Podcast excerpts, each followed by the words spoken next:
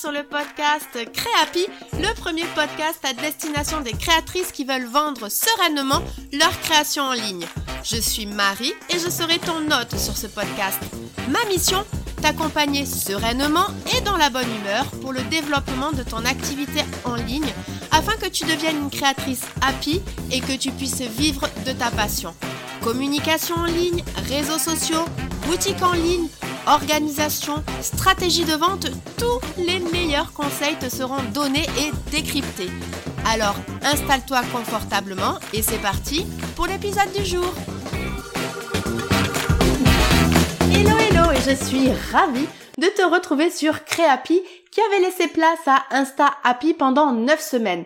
Créapi revient en forme avec un épisode où nous allons parler de vacances. Et oui, cet épisode sortira dans tes oreilles début juillet. Et si tu te demandais ce que tu pouvais travailler pendant les vacances d'été pour repimper ton activité artisanale, alors cet épisode est parfait pour toi.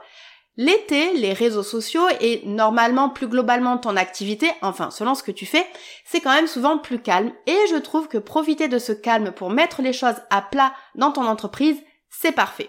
Alors tu l'auras compris, mais dans cet épisode, ce ne sera pas vraiment des vacances pour toi, puisque donc je vais te présenter 5 aspects de ton entreprise artisanale que je te conseille de travailler durant les vacances afin de lui donner un petit coup de boost pour la rentrée. Alors tu n'auras pas besoin de travailler tous les aspects, je te donne une liste avec des actions concrètes et après, à toi de voir ce que tu vas retenir en fonction de tes objectifs et du stade de développement de ton entreprise. Alors d'abord, je vais te présenter deux sujets qui sont clairement liés à l'actualité du moment, c'est-à-dire que l'été, c'est la bonne période pour travailler ces sujets. Puis on verra trois autres sujets qui peuvent être réalisés tout au long de l'année, mais comme l'été c'est plus calme, je me dis que c'est le bon moment de le faire, c'est pour ça que je vais te les présenter dans la suite de l'épisode. Et je démarre tout de suite avec le premier sujet, celui que tu dois absolument travailler cet été, c'est ton inscription au marché de Noël auquel tu voudrais participer. Et oui, ça se prépare dès maintenant. Quand je parle avec vous, vous me dites souvent préparez vos marchés de Noël plusieurs mois à l'avance et quand on voit que certains marchés démarrent fin novembre ou que des marchés populaires comme Strasbourg ferment les candidatures fin mai, s'y prendre dès maintenant finalement c'est pas si mal, voire peut-être déjà trop tard pour Strasbourg, mais heureusement, il n'y a pas que Strasbourg. Alors premièrement, ce que je te recommande de faire, c'est donc de lister et de contacter les mairies pour connaître les conditions de participation, donc des marchés auxquels tu veux participer. Chaque ville impose ses spécificités et la délivrance des autorisations dépend de plusieurs facteurs, comme par exemple la fréquentation, l'emplacement, l'accessibilité, etc. Je te conseille donc de prendre contact avec la mairie concernée pour connaître les modalités de dépôt de ton dossier de candidature. Alors la plupart des villes publient ces informations sur leur site internet, c'est le cas par exemple de Strasbourg, de Nantes, de Metz, mais en général voilà ce qui te sera demandé. Donc les photos des produits qui seront destinés à la vente donc sur l'emplacement que tu auras, ainsi que leurs tarifs. Tu peux aussi quand même présenter une fourchette de prix, t'es pas obligé d'avoir le tarif exact. Après, ils te demanderont le ou l'échec de caution, puis un extrait d'immatriculation, un cabis, tu sais, de moins de trois mois, puis une attestation de vigilance délivrée par l'URSSAF, une attestation d'assurance et enfin un certificat d'immatriculation à récupérer auprès de la Chambre des métiers, de l'artisanat, bref, des papiers plutôt de notre chère administration française. Ensuite, deuxièmement, avant vraiment de valider ta liste, ce que je te conseille quand même, c'est de vérifier que ces marchés sont intéressants pour ton activité et que tu les valides vraiment. Vraiment, là l'idée, demande-toi, est-ce que ça vaut le coup que tu te déplaces sur ce marché de créateurs dans lequel tu souhaites vendre tes créations sans que ça te fasse prendre un trop gros risque financier?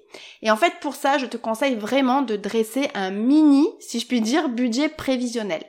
Dans une colonne, fais l'estimation de tes dépenses les frais de déplacement, si tu dois dormir à l'hôtel, les frais pour te nourrir, les frais de livraison de la marchandise si nécessaire, l'inscription et la location de l'emplacement, si tu as besoin d'acheter des supports de communication, enfin bref, voilà, toutes tes dépenses. Dans une autre colonne, essaie de déterminer le montant de tes futures ventes. Alors ça, je sais, c'est pas toujours le plus simple, on peut pas toujours se projeter, mais tu peux par exemple demander aux organisateurs le nombre de visiteurs sur le salon et le panier moyen pour te faire une idée ou si tu as déjà participé à ce marché l'année passée, tu peux déjà repartir de ces données ou pourquoi pas demander à une autre créatrice qui elle-même aurait participé au marché et donc pourrait te donner les informations.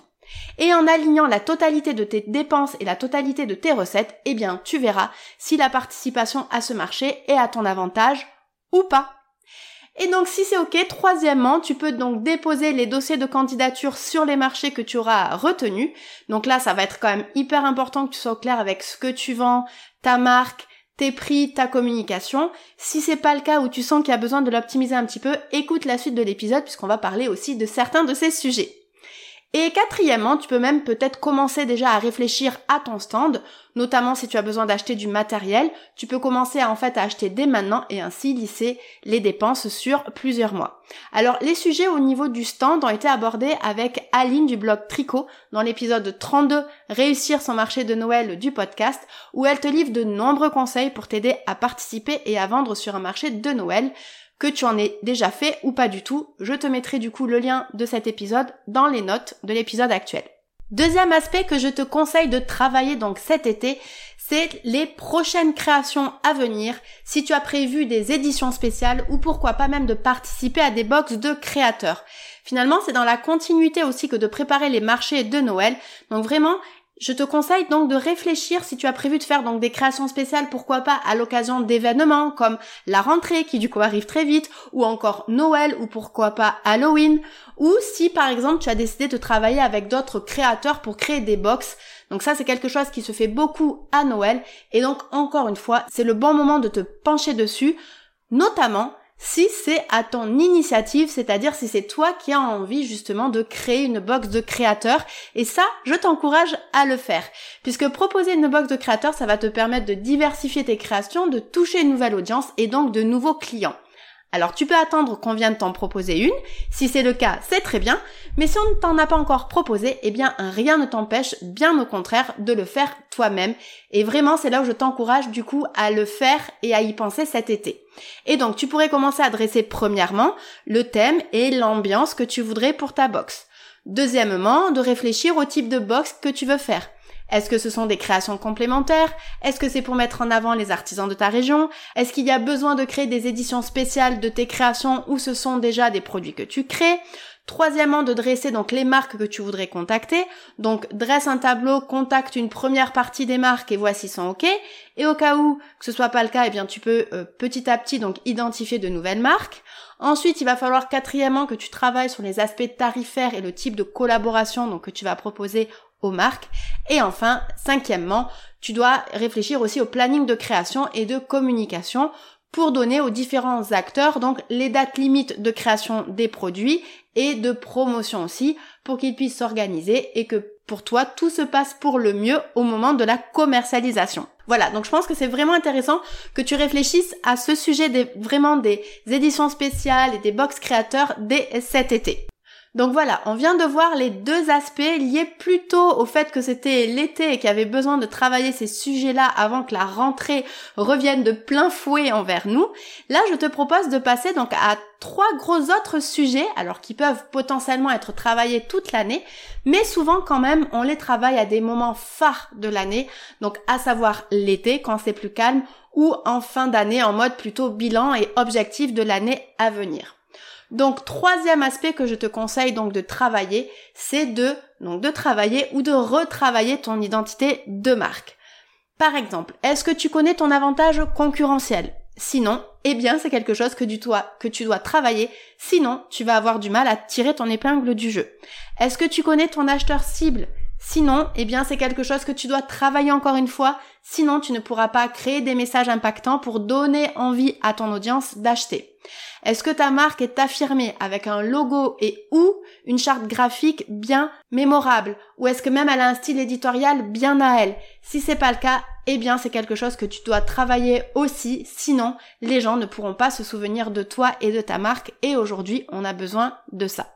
Alors je sais que c'est un gros sujet tout ça, c'est vraiment les fondations de ton activité. Et donc je ne vais pas pouvoir les détailler ici, mais je t'invite à aller écouter l'épisode 6 du podcast Créer ton identité de marque en 9 étapes où je te livre de nombreux conseils et outils gratuits pour créer une identité de marque mémorable et engageante en 9 étapes. Et à la fin de cet épisode, donc normalement, tu sauras créer ton mood board, tes couleurs, ton logo, tes polices, tes éléments visuels, tes photos, tes templates pour tes supports de communication, ton packaging et ton identité éditoriale. Bref, tu seras prête pour communiquer facilement autour de tes produits et de ta marque. Pour avoir accès à cet épisode, je te laisserai le lien dans les notes de l'épisode que tu es en train d'écouter. Quatrième aspect que je te conseille donc de retravailler cet été, et ça j'en ai jamais encore parlé sur le podcast, c'est ta politique de prix. C'est vraiment hyper important à le retravailler donc en cours d'année, notamment ces derniers mois avec l'augmentation des tarifs de un peu surtout, il faut le dire, vraiment. Donc voilà, là c'est important que tu travailles sur tes tarifs. Est-ce qu'ils sont toujours alignés avec ceux de la concurrence? Est-ce qu'ils sont alignés avec tes objectifs de vie et avec tes dépenses? Et alors pour te permettre de retravailler dessus, je vais essayer de te simplifier au maximum l'exercice et je vais te donner quelques conseils et une dernière petite règle de calcul à la fin. Déjà, tu as besoin donc de savoir le coût de tes fournitures. Alors pour ça, je t'invite à prendre un petit tableau Excel et à tout noter. Donc premièrement, je disais, tu dois connaître le coût de tes fournitures, c'est-à-dire de tes matériaux, de tes sous-traitants, du packaging et tout autre coût fixe qu'il t'est possible de calculer par modèle. Par exemple, tu peux prendre en compte ton loyer, ta facture internet, d'eau, d'électricité, d'assurance, etc. Donc là, tu prends ton total annuel et tu le divises par le nombre de créations que tu as vendues l'année dernière. Si tu n'as pas assez de recul car tu débutes, là, je te conseille, allez, de rajouter un coût de 10-15%. Ensuite, tu as besoin aussi de connaître le coût de ton travail. Et oui, là le but ça va être de calculer combien tu devrais être payé si tu devais le faire pour quelqu'un d'autre, parce qu'il faut bien que tu te payes, et ça souvent on a tendance à l'oublier. Donc pour ça je te recommande de multiplier donc le nombre d'heures ou le prorata en nombre de minutes que tu passes à créer un produit, et donc tu vas le multiplier par un taux horaire. Alors là, je vais pas te faire un, un cours vraiment sur c'est quoi un bon coût horaire, comment le calculer, etc. Mais aujourd'hui, voilà, je me suis renseignée, j'ai regardé un petit peu sur internet. On constate des coûts horaires par rapport à, à l'artisanat et à la création du fait main de 15 euros de l'heure. Donc voilà, je te dirais, c'est un premier, en tout cas, c'est une première indication. Tu peux partir sur 15 euros de l'heure. Ensuite, tu as besoin de connaître la marge fabricant, c'est-à-dire celle que tu souhaites réaliser. Oui, oui, ça encore c'est pour toi. Et ce n'est pas comme le coût de ton travail, non. C'est un taux que tu dois rajouter sur tes créations et qui va te permettre donc de te former pour le développement de ton entreprise, de payer des fournisseurs comme par exemple la personne qui va créer ton site internet ou le graphiste qui va travailler sur ton identité graphique ou la personne qui va s'occuper de ta communication, pour investir dans des nouveaux outils, dans un nouvel outillage, pour investir si tu as envie dans la publicité, et en plus, c'est une marge qui te permettrait aussi d'avoir de la souplesse pour pratiquer des prix moindres, donc par exemple pendant des soldes ou pour écouler des stocks. Et alors pour ça, cette marge, à combien elle doit être? Alors là, encore une fois, ça dépendra de tes objectifs et de ton marché, tu dois quand même rester compétitive, mais en général, on va voir des marges entre 30 et 50%. Ensuite, dernier point, tu dois connaître la marge du revendeur si tu décides de faire appel à un revendeur professionnel.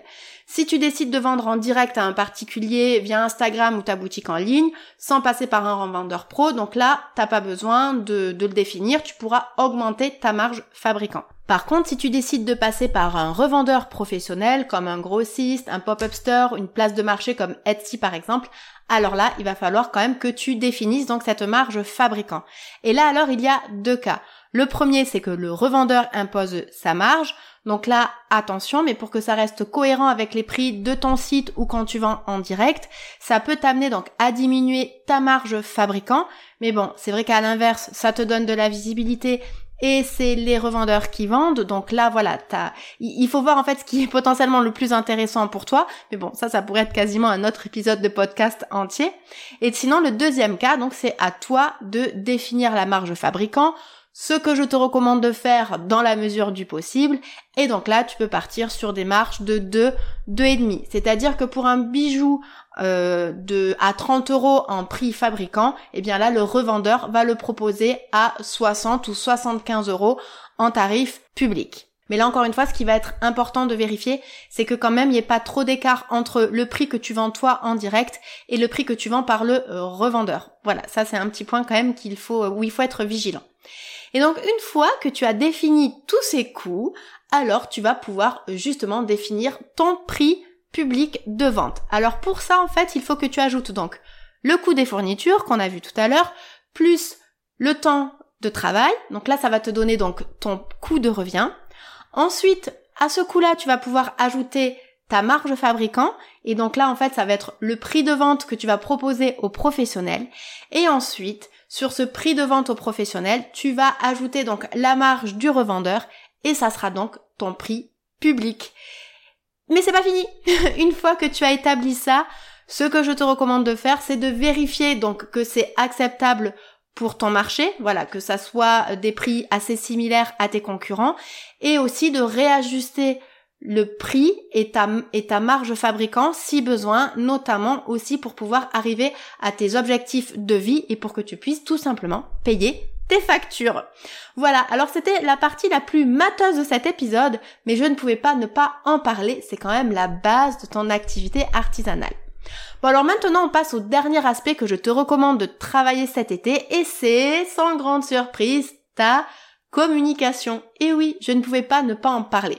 Alors, c'est un peu dans la continuité de l'aspect numéro 3 où je te recommandais de travailler ton identité de marque.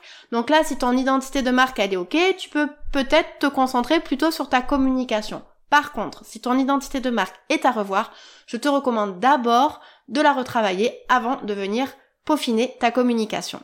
Donc là, ça fait six mois, mine de rien, que l'année a débuté et donc c'est le moment parfait pour se demander, premièrement, Qu'est-ce qui a marché depuis le début de l'année? Est-ce que c'est plutôt les ventes via ton site, les ventes via ton content Etsy, ton Instagram Est-ce que ta newsletter fonctionne bien? Est-ce que les vidéos sur Instagram fonctionnent? Est-ce que les carousels fonctionnent? Est-ce que quand tu parles de toi, ça fonctionne? Bref, liste vraiment tout, que ce soit de la communication, de la vente. Essaie de lister un petit peu tout ce que tu as dans ton panel de communication et de vente pour voir ce qui a fonctionné. Puis après, regarde bien entendu, deuxièmement, ce qui a moins marché. Est-ce que justement il te manque des leviers de communication et de vente? Par exemple, est-ce que tu trouves que ça te coûte trop cher sur Etsy? Est-ce que tu en as marre peut-être de faire les ventes via DM Instagram? Quels contenus ont le moins bien marché? Quels produits se vendent le moins? Quel retour on te fait le plus souvent? Et en fait, avec tout ça, tu vas pouvoir déterminer troisièmement ce que tu dois améliorer. Donc comme je le disais par exemple tout à l'heure, est-ce que tu dois créer une boutique en ligne? Car les ventes en DM sur Insta, c'est un peu la galère et sur Etsy, c'est trop cher. Est-ce que tu dois retravailler des contenus? Car ton engagement Instagram, il est en diminution, donc tu as besoin d'aller retitiller un petit peu plus ton audience. Est-ce que tu dois revoir le SEO, le référencement de ton site internet car le trafic est un petit peu plus faible ces derniers mois. Est-ce que tu as besoin peut-être de créer des contenus un petit peu innovants pour aller rebooster ta newsletter? Enfin, bref, tu vois, vraiment, à chaque fois, un regard de chaque sujet que tu vas analyser, c'est de regarder est-ce qu'il a marché, pourquoi il a moins bien marché et qu'est-ce que je pourrais faire pour l'améliorer. Et normalement, si tu te poses toutes ces questions et que tu fais cet état des lieux, il y aura naturellement des actions que tu vas devoir mettre en place pour améliorer ta communication qui vont tranquillement s'écrire.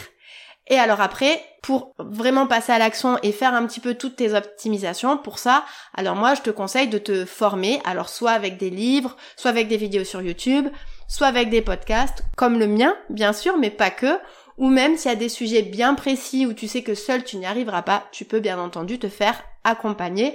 Alors oui, tu me vois peut-être venir, ça peut être avec moi, mais ça peut bien entendu, selon le sujet, être avec quelqu'un d'autre.